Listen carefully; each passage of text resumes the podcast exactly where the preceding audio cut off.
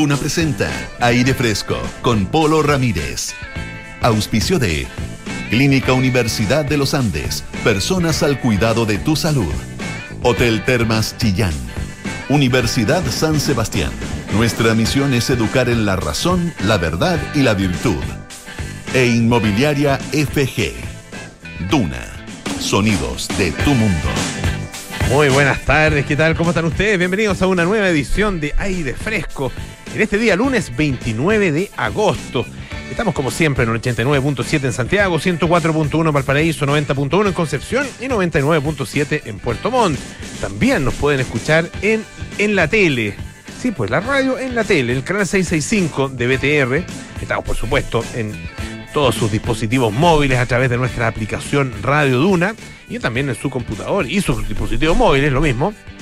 En Duna.cl, ahí está absolutamente toda nuestra programación, está nuestra música, las noticias actualizadas permanentemente y eh, por supuesto que están nuestros podcasts por si se perdieron algo, una entrevista por ejemplo de hoy al economista Sebastián Edwards, ah, muy interesante en la, en la mañana eh, y por supuesto todo, bueno, todo nuestro nuestros programas. Si quieren repetirse el plato, quieren compartirlo, bueno, ahí está en duna.cl, Apple Podcast, Spotify y las principales plataformas de podcast. Hoy tenemos un tremendo programa, se los adelanto.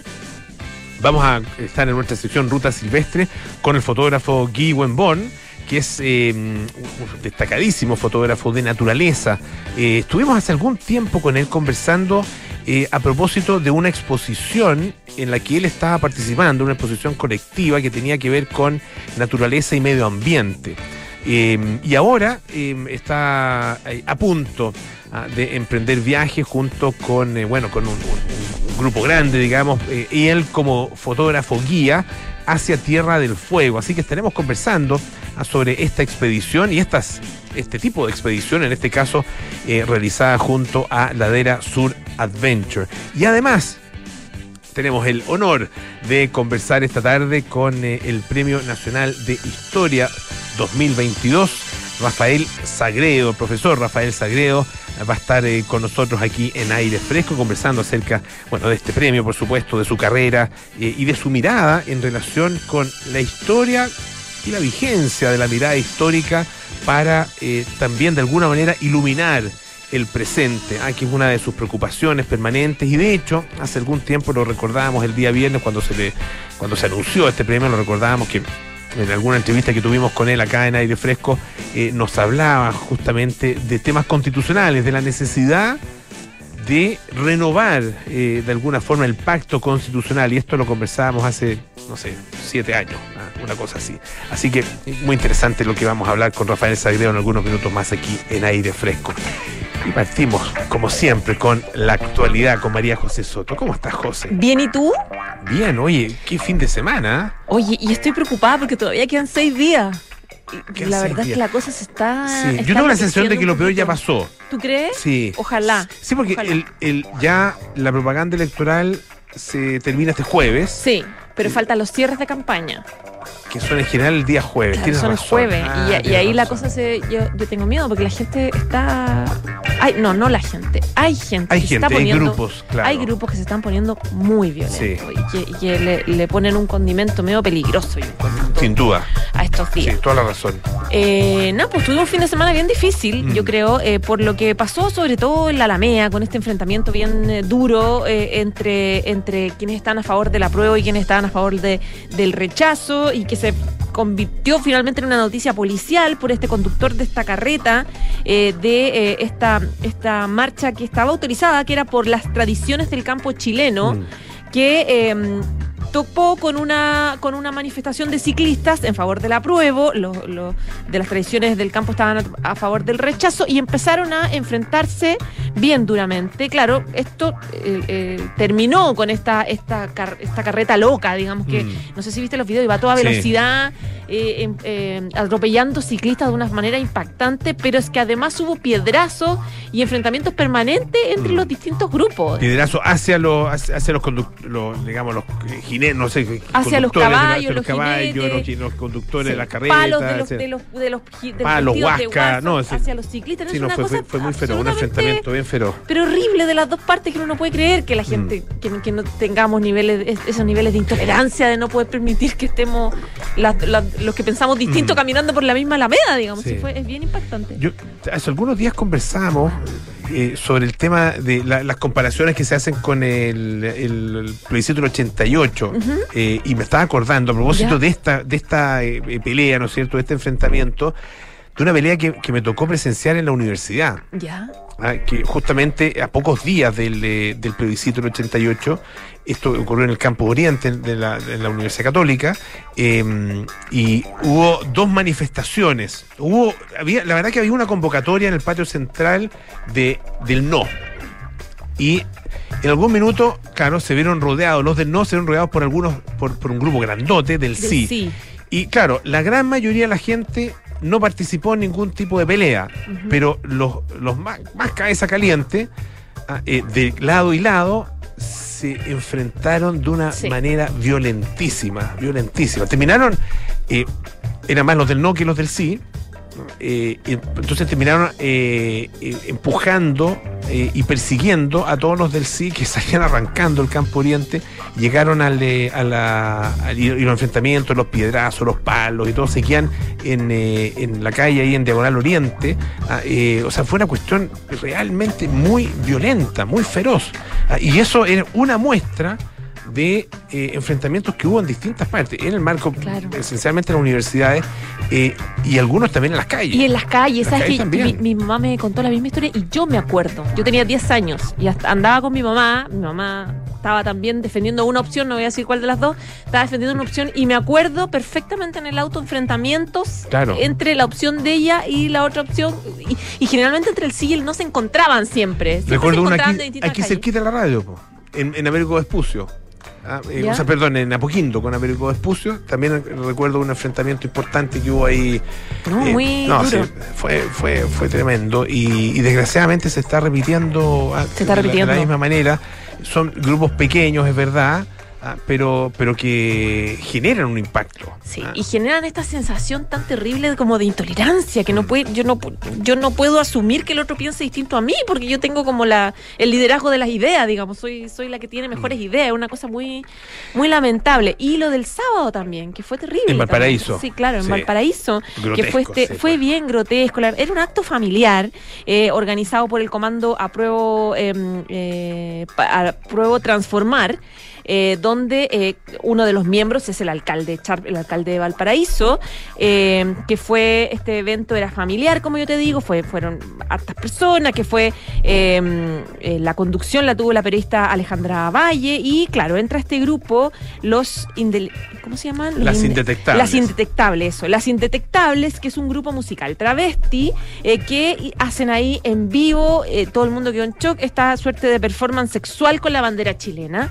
Eh, que- Grotesco, sí. grotesco, nadie se lo esperaba, no tenía el tenor, tampoco tenía, no era el tenor del evento, porque era un evento bien masivo, digamos, no era una cosa en una discoteca, ni en una casa, ni en un centro específico, ni en una universidad, era una cosa abierta, masiva, Mm. pública, eh, eh, familiar, entonces, claro, uno dice, eh, ¿qué pasó con la producción? ¿Qué, por, qué, ¿Por qué invitaron a este grupo? Que al final yo estaba leyendo y vi que no es primera vez que lo hacen. Mm. Es, es su performance, está bien, cosa de ellos, ¿caché? Pero, pero yo no, no sé en qué minuto la producción invita a este grupo y genera este eh, impacto y esta indignación. Alejandra Valle, que ¿te acuerdas que sal- ella salió un poco eh, justificando, dijo que era una expresión, que era una metáfora, etcétera.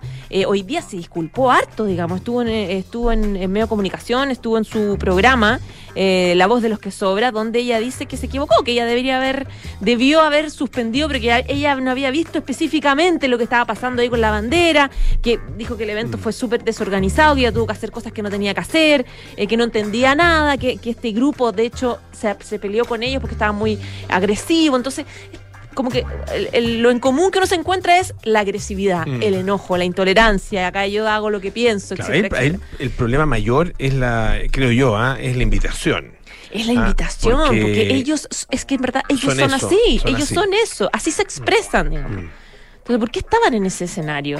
Eh, ¿Qué pensaban? ¿Que iba a ser algo distinto? Si es que ya lo hicieron, lo, han hecho para distintos eventos de, eh, mm, del 18 de octubre, etcétera, etcétera. Entonces, ¿por qué no iban a hacer eso cuando evidentemente tenían un, foro ahí eh, bastante masivo? Era, era bien lógico que lo iban a hacer.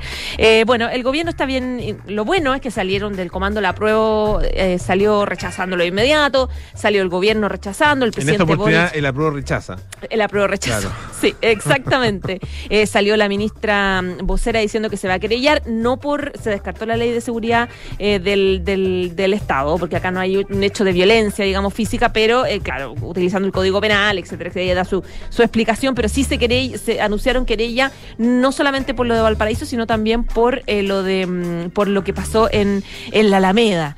Y, eh, bueno, si seguimos hablando de cuando la política eh, sobrepasa los límites, bueno, yo también encontré bien agresivo lo que hizo Bolsonaro. Eh, mm. con, recordemos que están ellos tienen elecciones en octubre, están en plena campaña, sacándose los ojos. Lula da Silva y Bolsonaro están ahí peleando el primer lugar y anoche tuvieron un debate donde Lula da Silva, no, donde Bolsonaro trata de denostar a, su contendor, llamándolo expresidiario a propósito de que le estuvo dos años preso Lula da Silva y dice, bueno, recordemos quién apoyó este ex convicto, eh, Maduro en Venezuela, mira hacia dónde va la autonomía de nuestra Argentina. Lula apoyó al presidente de Chile que practicó actos de prender fuego al metro, apoyó a Ortega que realiza actos de persecución religiosa. Y así empezó como a atacar a varios mm. presidentes latinoamericanos, incluso incluyó al presidente de Colombia, eh, que quiere liberalizar la droga, etcétera, etcétera. Claro, el caso de, presidente Boric con un argumento que es absolutamente calumnioso, ah, porque es, eso es algo que no hizo el presidente eh, Boric y claramente no lo hizo, acusarlo de eso es imputarle un delito gravísimo. Eh, y, bueno, y obviamente el gobierno chileno protestó, ah, fue, mm, fue, fue la propia Cancillería la que la que emitió un comunicado ah, eh, rechazando absolutamente estas eh, expresiones del presidente Bolsonaro, insistiendo en que obviamente eh, no deben verse afectadas las relaciones entre los dos países, que tienen un, marco, digamos, histórico y que tienen además un, futuro en conjunto muy importante, ah, pero sin duda hay molestia. Y bueno, pues, la verdad es que se agrega o, sea, o se añade en realidad esta, esta molestia a lo que ya se venía viendo. Ah, son como el agua y el aceite, Bolsonaro y Boric. Ah, no, no, eso no, sí, claro, recordemos que nunca le aceptaron a su, a su embajador tampoco, pues, de polo. Claro. Que no, ha podido obtener las credenciales. No, no, no, veo obtener las cartas credenciales. Claro. Sí, no. Pues, estamos sin embajador allá, pero estamos con el embajador brasileño acá que tuvo que, apersonarse en la Cancillería, ir a poner la cara. Eso, eso debe ser complicado, ¿ah? Sí, porque ¿qué, explicación puedes dar más que es que estamos en campaña, la mm. situación es tensa? A todos los que nos ha tocado en algún minuto prestar ropa. Es difícil prestar ropa, más a Bolsonaro. Muy difícil, pero, bien duro cuando la política pasa de esta forma a los límites. Tremendo. Desgraciadamente, bueno, eh, la política está siendo cada vez más así, ah, está teniendo este carácter eh, y es difícil. Eh, hay, que, hay, que, hay que tener liderazgos que se atrevan a romper con esto ah, y a romper de una manera potente. yo creo que ahí depende mucho, efectivamente, no solo de liderazgos políticos, sino que liderazgo también en otros, en otros ámbitos, ah, que sean muy claros y que condenen y no tengan medias tintas frente a cosas que son inaceptables, como el uso de la violencia, ah, o, la comisión de delitos en el marco de una campaña, como es lo que pasó allá en eh, tanto acá en Santiago como en Valparaíso. Exactamente. Te amo, José. Un abrazo. Muchas gracias. Tenemos un. Eh, ¿Vamos a la música o.? ¿Qué me dice don Richie? Sí, ya, una cosa, una cosa cortita que me llamó la atención. Eh, Pensa en las calores, ¿no? Los calores que hemos tenido, que han tenido en realidad en el hemisferio norte durante este año, unas olas de calor importantes. En, claro, le ponemos mucho, mucho énfasis porque de allá nos llegan más noticias, ¿no? Europa, qué sé yo, Estados Unidos, pero en China eh, han tenido eh, olas de calor de mayor, superior a los 40 grados en varias regiones. Y son muy prolongadas. Eh, de hecho, es el periodo más caluroso y más seco de China desde que se tenga registro a partir del año 1961. Bueno, las condiciones también han empeorado en las últimas semanas, con niveles de los ríos ah, muy, en mínimos históricos, lo mismo que está pasando ya en Europa. se ha reducido por lo mismo la producción de, hidroelectricidad, la generación hidroeléctrica eh, se ha visto mermada y por lo tanto eh, no ha podido dar abasto con la enorme demanda de eh, energía que existe en este minuto, particularmente para el uso de aire acondicionado. Por lo tanto, los chinos han debido apagar los aire acondicionados. Obviamente que no, está, no, son, no son sistemas generalizados en, en, la población civil, pero sí me imagino, en las oficinas, en los lugares, muchos lugares de trabajo que tienen efectivamente eh, aire acondicionado. Eh, y han estado en algunos casos apagando o, in, o, incluso en los casos más extremos viviendo sin electricidad. ¿Y de qué manera han buscado mantenerse frescos?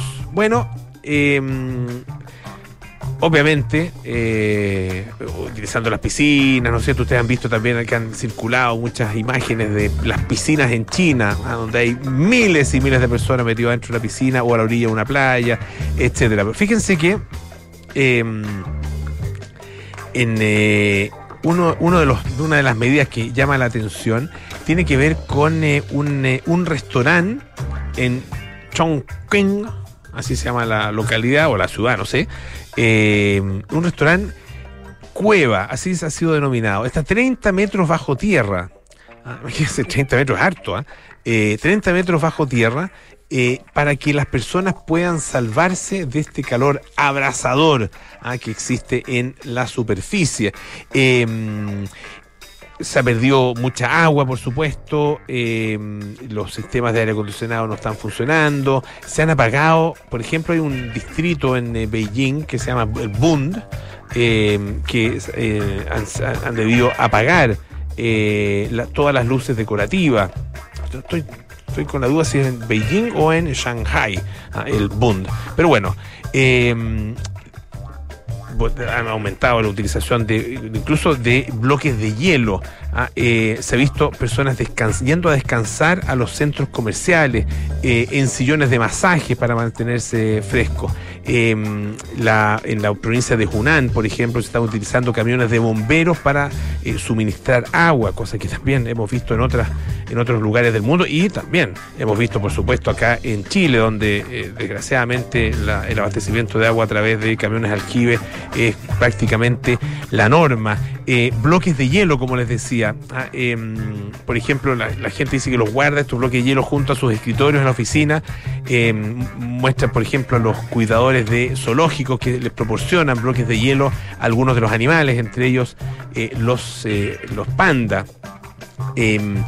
El gobierno dice que se esfuerza por encontrar formas de proteger sobre todo la cosecha de cereales de otoño, que supone el 75% del total anual de China. ¿ah? Y, y, estas eh, son zonas que se han visto tremendamente afectadas por o por la sequía o por otro lado por inundaciones repentinas ¿ah? que también se han producido y han debido, han significado la muerte de muchas personas y el desplazamiento en el último tiempo de prácticamente medio millón de ciudadanos chinos. Vamos a escuchar una linda canción, Happy, con Pharrell Williams.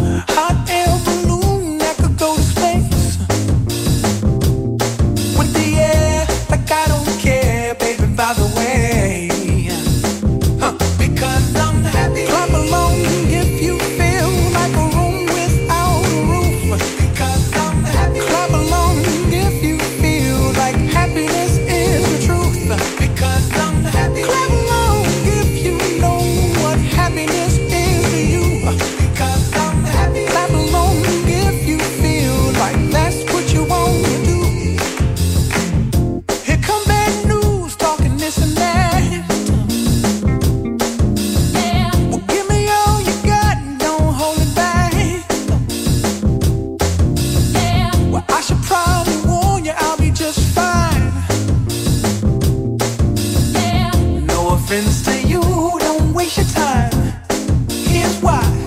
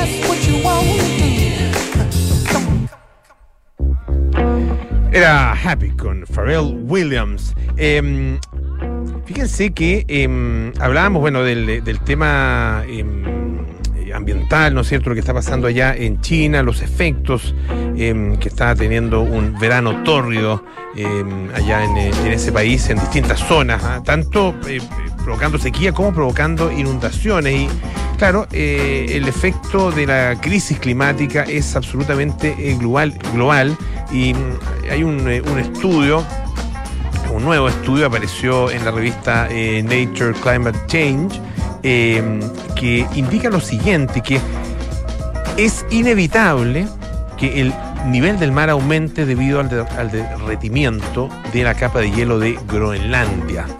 Em, y a propósito de, de Groenlandia, vean la última eh, temporada de la serie Borgen, esa serie danesa que cuenta los avatares de la política eh, danesa, la política y el periodismo político eh, danés, muy interesante. Ah, bueno, la hemos comentado acá en el programa en otras oportunidades y la, último, la última temporada está centrada justamente en eh, la, la situación de Groenlandia, eh, que, que, eh, se, se- en esta serie obviamente está ahí moviéndose entre la protección al, eh, al medio ambiente y la necesidad también de no solo desarrollo económico, sino que de una independencia completa ah, desde todo punto de vista económico y político em, a partir de eh, descubrimiento de petróleo.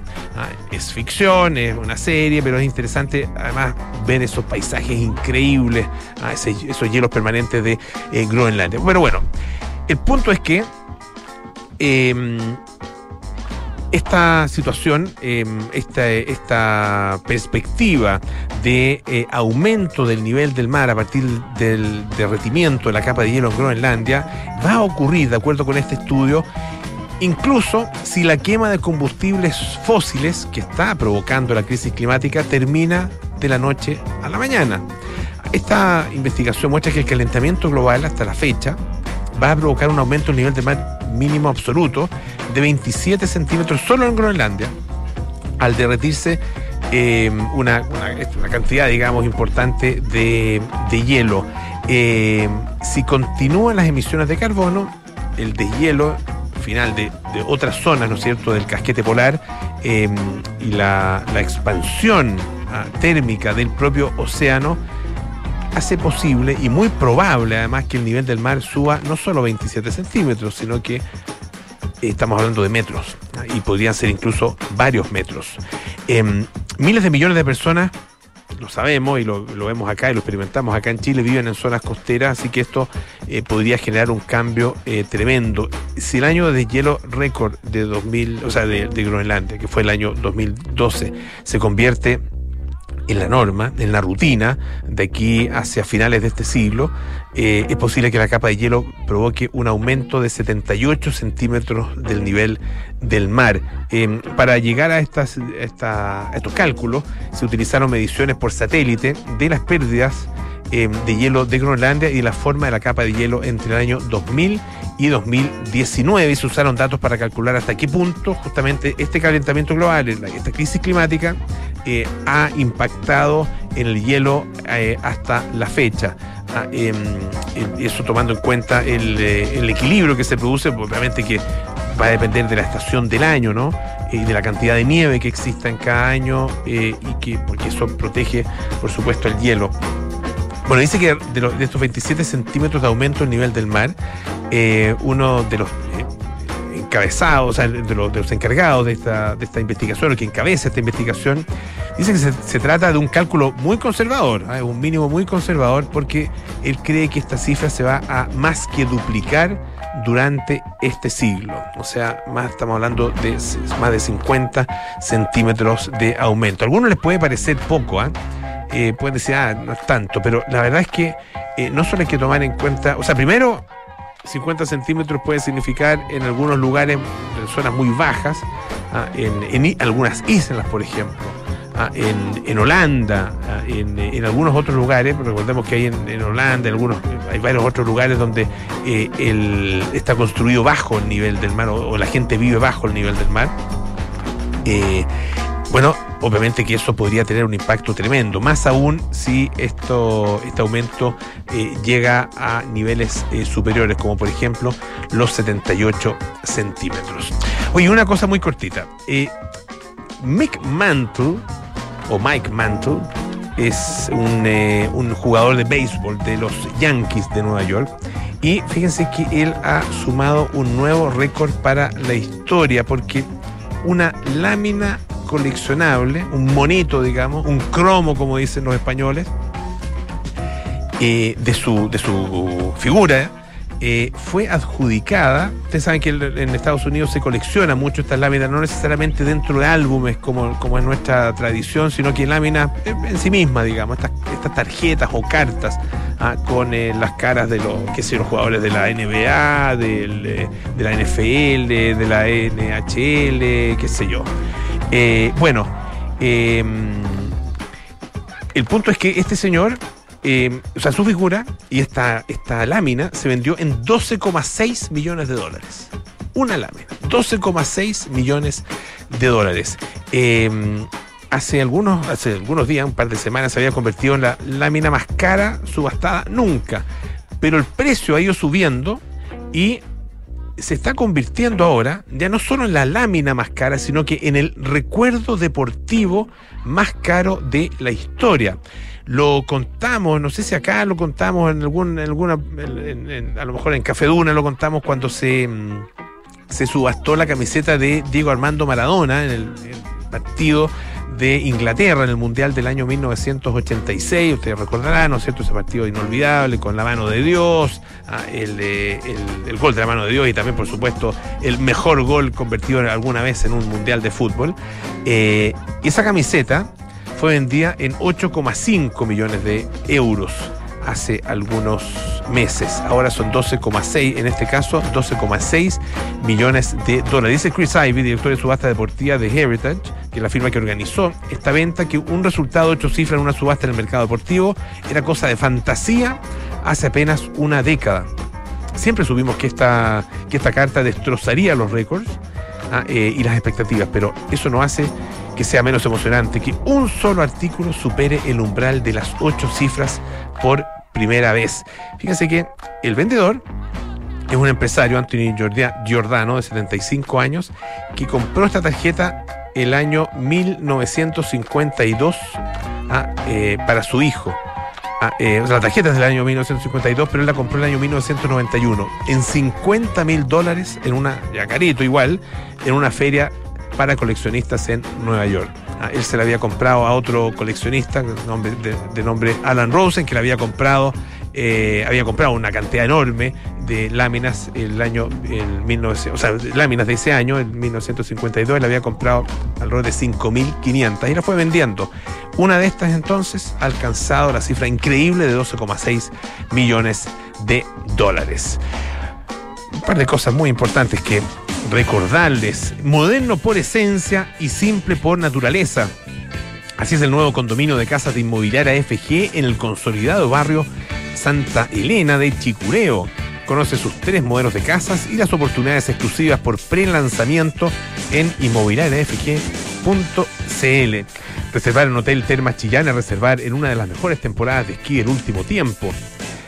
O si, em, porque, por ejemplo, eh, tú reservas, ¿no es cierto? Y a partir de la tercera noche, un niño es gratis. O si reservas por cinco noches, bueno, solo pagas cuatro. Y eso no es todo. Los tickets son gratis. Haz tus reservas en www.termaschillán.cl.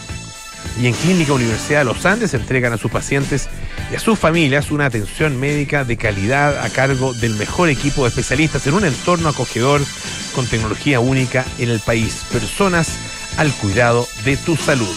Hacemos una pausa, volvemos con más aire fresco.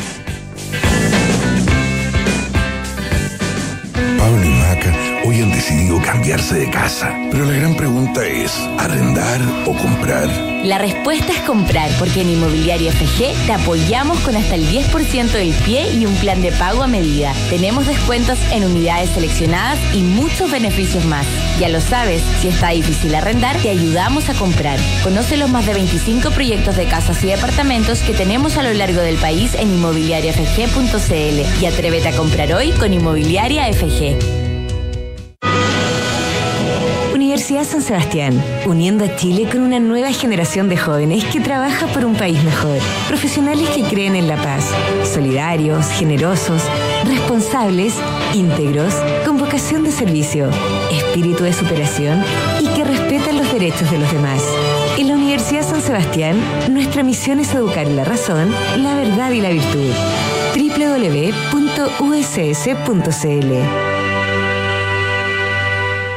Gordo, ¿supiste que en Hotel Termas Chillán tienen una de las mejores temporadas de esquí de los últimos años? ¿En serio, mi amor? Y lo mejor es que desde la tercera noche uno de los niños se hospeda gratis. O si reservamos desde cinco noches, solo pagamos cuatro. Y además, los tickets de esquí son gratis. ¡Bravo!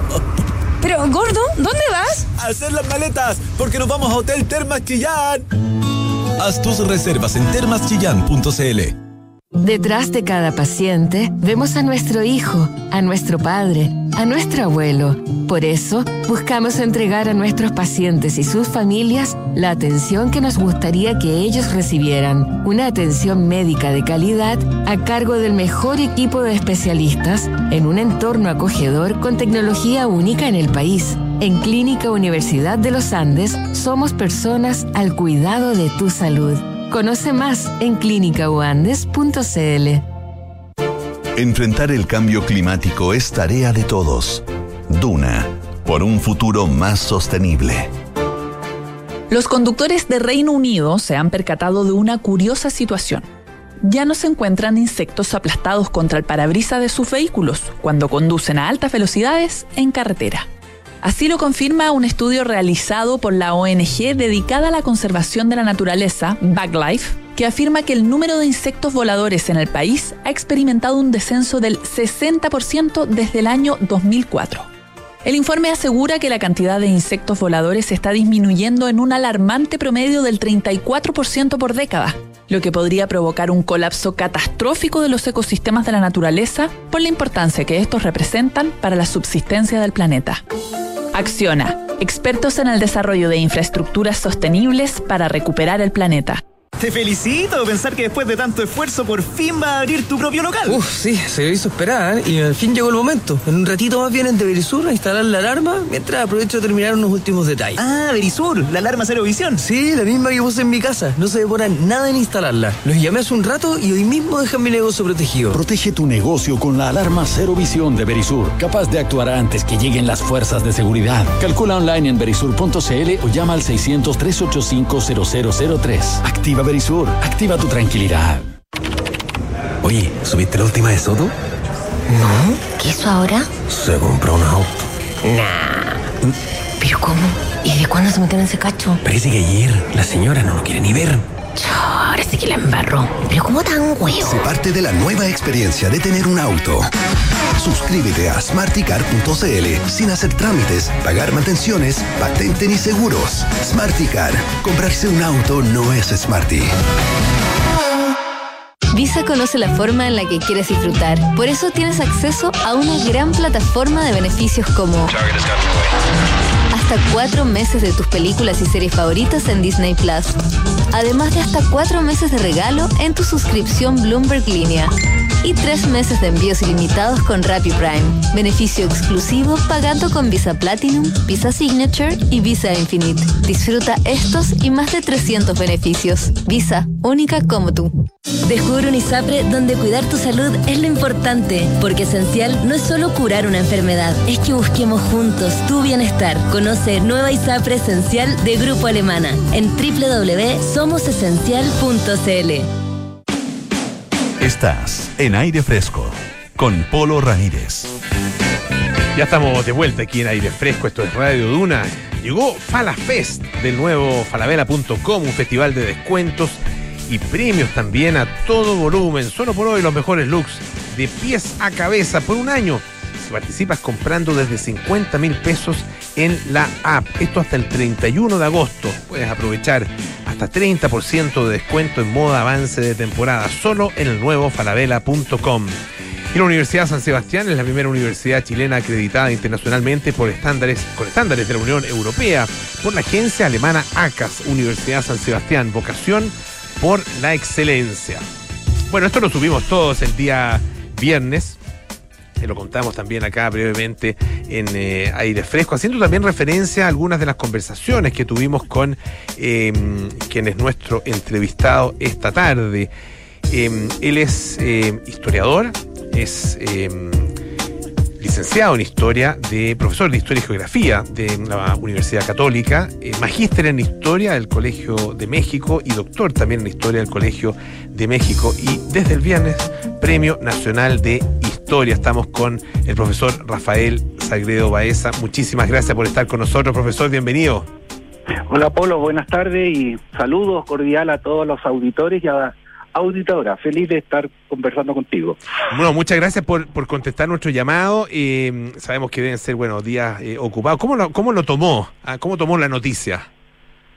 Bueno, con, eh, con mucha satisfacción, eh, con orgullo y con, eh, con alegría, obviamente. O sea, eh, una felicidad, eh, una, car- una carrera larga que después tantos años, décadas, cuatro décadas, obtiene este co- reconocimiento y, y muy contento, pues, y también con la responsabilidad de seguir trabajando. pues.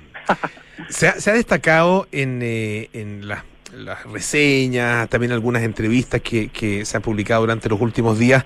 eh, uno de los aspectos que, hace que su trabajo en, eh, en- en historiografía eh, sea muy cercano a mm, finalmente al público y que es una es una inten- intención, ¿no es cierto? Es una búsqueda deliberada ah, de hacer una historia que la gente pueda leer, que pueda eh, entender y, y apreciar. ¿Cómo, ¿Cómo definiría su propio acercamiento a la historiografía?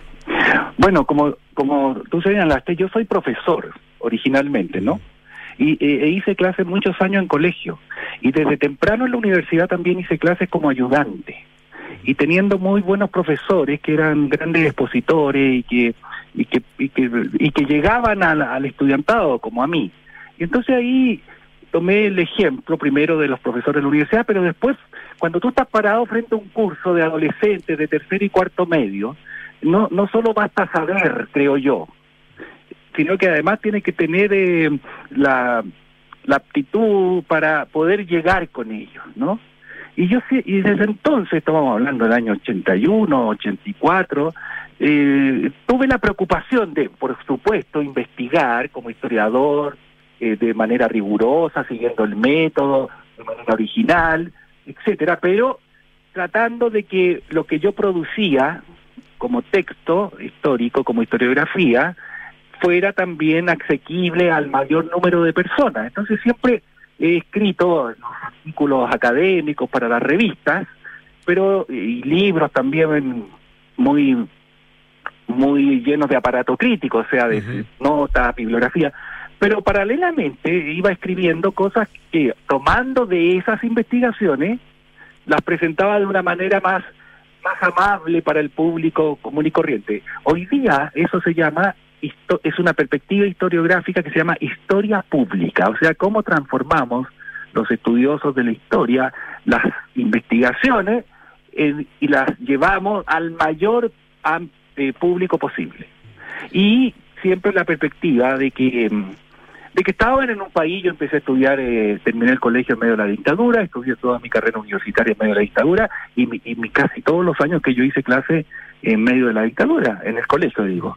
Y entonces también con la perspectiva de que la historia era mucho más que un, que un fin en sí mismo, ¿no? O sea, no basta solo saber historia, que, que por supuesto hay que saber, pero en el fondo la historia también es para formar personas, es para formar pensamiento crítico, es para que las personas aprendan a analizar, ¿cierto? A discriminar lo verdadero de lo falso, en el fondo que para que sean más libres y puedan discernir por sí mismas. Y eso es una es algo que yo eh, tengo desde mi primer texto que se llamaba Historia o Historia, publicado el año 84. Y bueno, yo no puedo más que agradecer que el jurado también haya valorado eso, ¿no? Eh, Rafael, estamos conversando, les recuerdo, con Rafael Sagredo, Premio Nacional de Historia 2022. Eh, de, mm, con, ese conocimiento y con esa trayectoria eh, en- y, conocimiento directo de las salas de clases de estudiantes eh, de colegio, ¿no es cierto? Y también salas universitarias.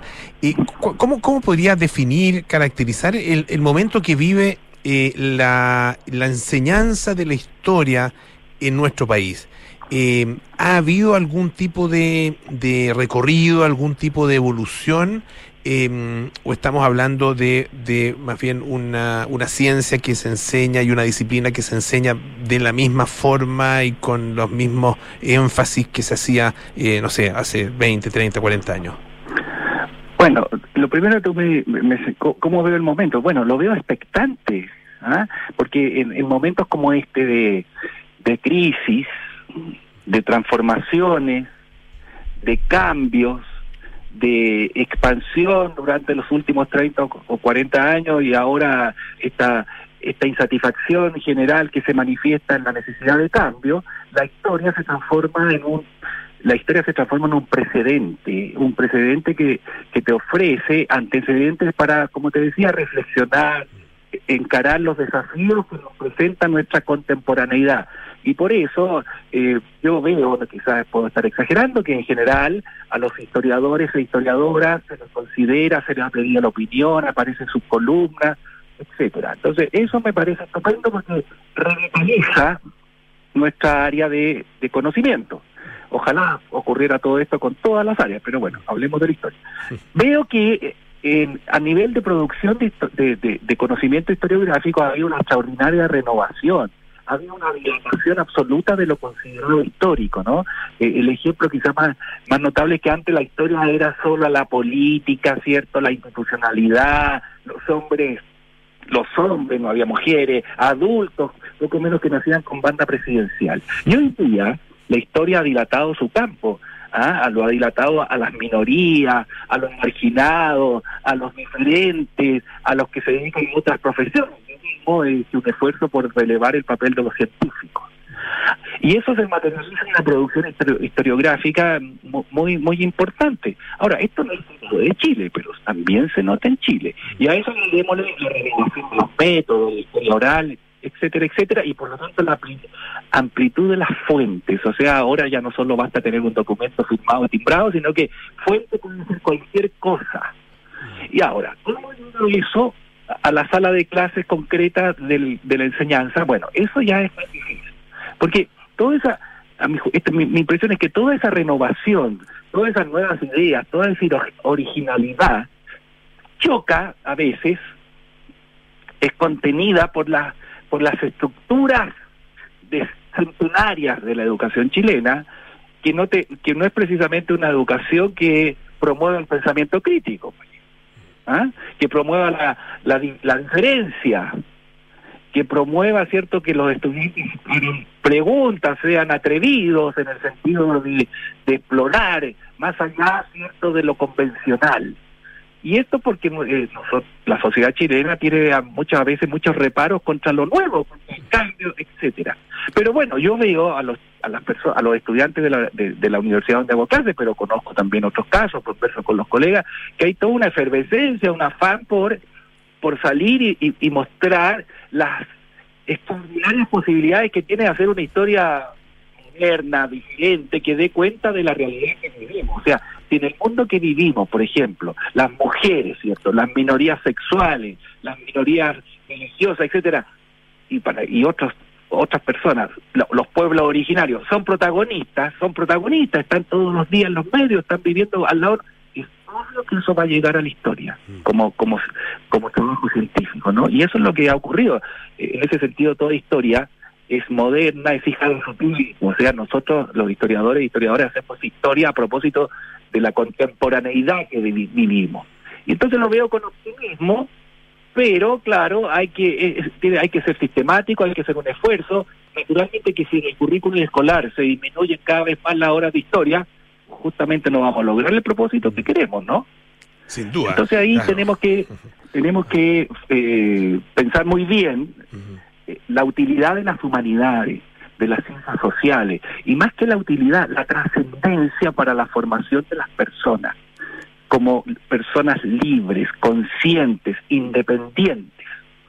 Y eso es lo que hace la historia, la filosofía, la literatura, por supuesto todas las ciencias, pero bueno, la historia, es lo que yo me dedico, tiene la digámoslo así, de que por hablar del pasado tú estás ofreciendo un presente y cuando te dicen, mire, no puede pasar esto porque jamás ha pasado, y uno va a la historia y ve que ha pasado diez veces. No, no puede ocurrir esto otro porque se, se acaba todo, y uno ve que ha ocurrido diez veces y no se acaba nada. Entonces, ofrece precedentes que te hacen pensar, pero junto con los precedentes, o sea, los hechos, ofrece evidencia.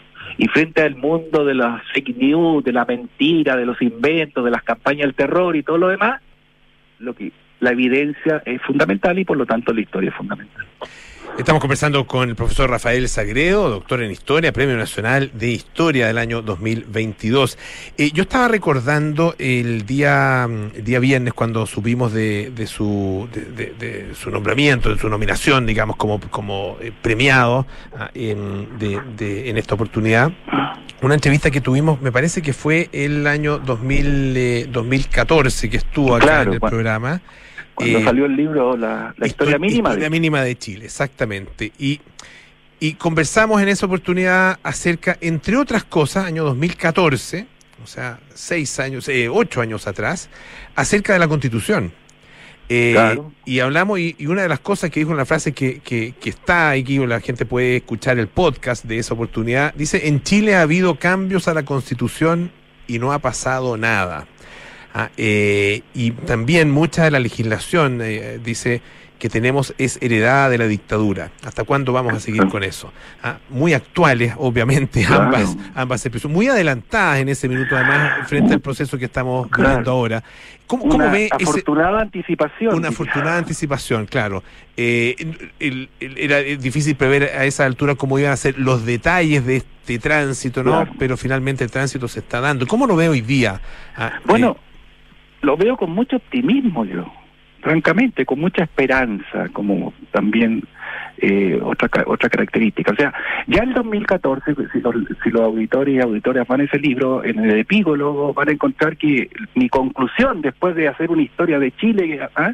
era que había llegado el momento de hacer transformaciones, de adecuar la institucionalidad a la realidad social y que la realidad social es esa que habla de la paridad, que habla de la dignidad de las personas, de la ampliación de los derechos, del respeto a la naturaleza. Bueno, eso que venía demandándose cuando, desde, seamos, acotemos, desde el comienzo del siglo XXI, no, no necesariamente fue atendido, o no fue atendido con, como debió haber sido. Y entonces nos encontramos después con una crisis, ¿cierto? Por una crisis de expectativa, y de insatisfacción, un cansancio de un modelo de sociedad, el de la, de la dictadura, que con la reforma y todo lo demás seguía siendo el modelo de la dictadura, centrado en el individuo, ¿cierto? Únicamente en donde la comunidad queda opacada por el mercado y por muchas otras cosas que por supuesto tienen que seguir existiendo. Pero hagamos un equilibrio. Y nos encontramos con esta propuesta cierto de, constitución que, que que si uno la compara con lo que está pasando en el mundo no tiene nada de novedoso porque nosotros no inventamos la paridad, ¿cierto? Tampoco inventamos el respeto a la naturaleza, tampoco inventamos eh, la necesidad de reconocer los derechos sociales, la educación y todo lo demás, ni menos inventamos la necesidad de que consideremos a todas las personas dignas. Pero esto ahora lo estamos poniendo en, un, en, una, eh, un, en una propuesta constitucional. Y entonces yo como historiador que ha estudiado eh, la historia y que ve que, la necesidad del cambio, la necesidad de la evolución y, y ojalá, como está ocurriendo ahora, cosa que yo valoro mucho, en paz, respetando la ley, la institucionalidad, eh, no puedo más que estar eh, optimista y esperanzado. Este es un proceso que eh, gane el apruebo o el rechazo, no va a terminar el día siguiente, ¿no? Sino que va, va a seguir probablemente. Es, es a eso lo que se han comprometido todos los sectores eh, políticos. Eh, y ya entrando en la política, no sé si quiere pronunciarse al respecto. ¿Cuál es el, el mejor camino a su juicio? El mejor camino, y voy a ser muy directo, es el que elijamos todos los chilenos y chilenas. Y los que me lean a mí, que vengo escribiendo sobre la sobre la contingencia, pero pero es historia. Yo no yo no soy opi opinólogo de, de, la realidad nacional, de lo que está pasando el día a día, sino que utilizo la historia, aprovecho la historia para hablar de los desafíos y desde el 2020, de, desde marzo, empecé a escribir sobre lo que estaba pasando. Y, y mi último texto ha publicado en, en, un periódico digital que se llama Tercera, Tercera Dosis, dosis, ¿sí? se llama Coherencia Constitucional en Chile y a propósito de la propuesta del borrador. Entonces, yo estoy confiado en la, en la decisión que tengamos y en un, en un proceso en que tú ves que has tenido, que sabemos, ha tenido unos unas etapas que quizá en, en, en, la dimensión comparativa con el mundo es primera vez que ocurre, que ha habido, va a haber cuatro elecciones, plebiscito de entrada, ple, eh, elección de constituyentes, la norma de los dos tercios, que es muy exigente, y plebiscito de salida, o sea, el, el, ejercicio absoluto de la democracia, que es lo que todos valoramos, ¿no? Porque estamos haciendo esto. En otros en otros momentos, por lo de cambio, de, de crisis, producto de la de los cambios sociales, se ha quebrado el sistema, ¿me entiende? Y hemos llegado a la dictadura, etcétera. En esta oportunidad estamos en un camino de en que pareciera que fuera cierto y estamos haciendo patente esta noción que viene de, de lo clásico, de la Roma antigua y republicana, todos somos esclavos de la ley para poder ser libres. Rafael, estamos eh, conversando con el Premio Nacional de Historia 2022, Rafael Sagredo. Una última cosa, eh, con respecto eh, al, al, al, día después, ¿ah? al día ah, acá, claro. ¿Cómo, cómo se, cómo se re, construye ese día después? A, a, partir de lo que, a ver, no sabemos quién va a ganar, obviamente, si el apruebo o el rechazo, pero lo que aparentemente va a ocurrir, o lo que todos han, eh, piensan, ¿no es cierto?, es que va a ser un, una, un triunfo estrecho, no holgado, ¿ah? sino que más bien estrecho. Eh, ¿Es eso, da cuenta de un país dividido eh, que se puede efectivamente eh, reunir, reconstituir? Mira, yo lo primero que te quiero decir es que, el, y les quiero decir a todos, que el, el día después va a salir el sol de todas maneras. Porque claro, esto se plantea a veces como si fuera una elección de vida o muerte, ¿ah? en que si opto por esto el mundo se va a acabar. Entonces esa dramatización que a veces contribuye muy, mucho a lo que conocemos como campañas del terror, la historia demuestra que, bueno, que no, que son inútiles en primer lugar, pero que, que la vida continúa. Eh, tú mencionaste el, el- el último libro que, le- que escribí, que se llama 8 de agosto de 1828, un día histórico como cualquiera. Bueno, no sé si lo mencionaste, porque, pero No lo había mencionado, menciono. pero, pero, Ya, sí. Disculpa. Este, di otra- bueno, 8 de agosto de 1828, un día histórico como cualquiera. Ese fue el día, el 8 de agosto de 1828, en que se promulgó la constitución del 28, fruto de un congreso constituyente elegido, en donde discutieron igual que del 21-22 la- casi los mismos temas. Y, y la vida de las personas siguió, ¿me entiende? Por muy importante y trascendente que sea. Y siguió eh, la cotidianidad y todo lo demás. Entonces yo lo que espero, primero es, o sea, no solo espero, estoy seguro que el 8 de agosto, va el, el 5 de septiembre va a salir el sol. Y lo segundo que espero es que, que los cambios efectivamente se materialicen y que quienes los proponen, cierto, me parece que han acertado con la digámoslo así, con lo que con las aspiraciones del, de- del no solo del de Chile, del mundo de hoy. Y, y, y cualquiera sea el resultado, espero que los que hasta ahora, hasta hace poco tiempo, eran bastante reacios a los cambios y ahora parece que no, bueno, efectivamente eh, contribuyan, porque eso significaría adecuar nuestra institucionalidad al Chile del siglo XXI, con todo eso, con esa ampliación de derechos, etcétera, bueno, no, no, etcétera, etcétera. Profesor Rafael Sagredo, Premio Nacional de Historia 2022, muchísimas gracias por estar esta tarde aquí en Radio Duna. Gracias a ustedes. Muchísimas Buenas gracias. noches. Buenas tardes. Eh, bueno, ya nos vamos. Vienen cartas notables, nada personal, terapia chilense y sintonía crónica Epitafios. Y nosotros nos juntamos mañana a las 6 de la tarde para más aire fresco. Chau.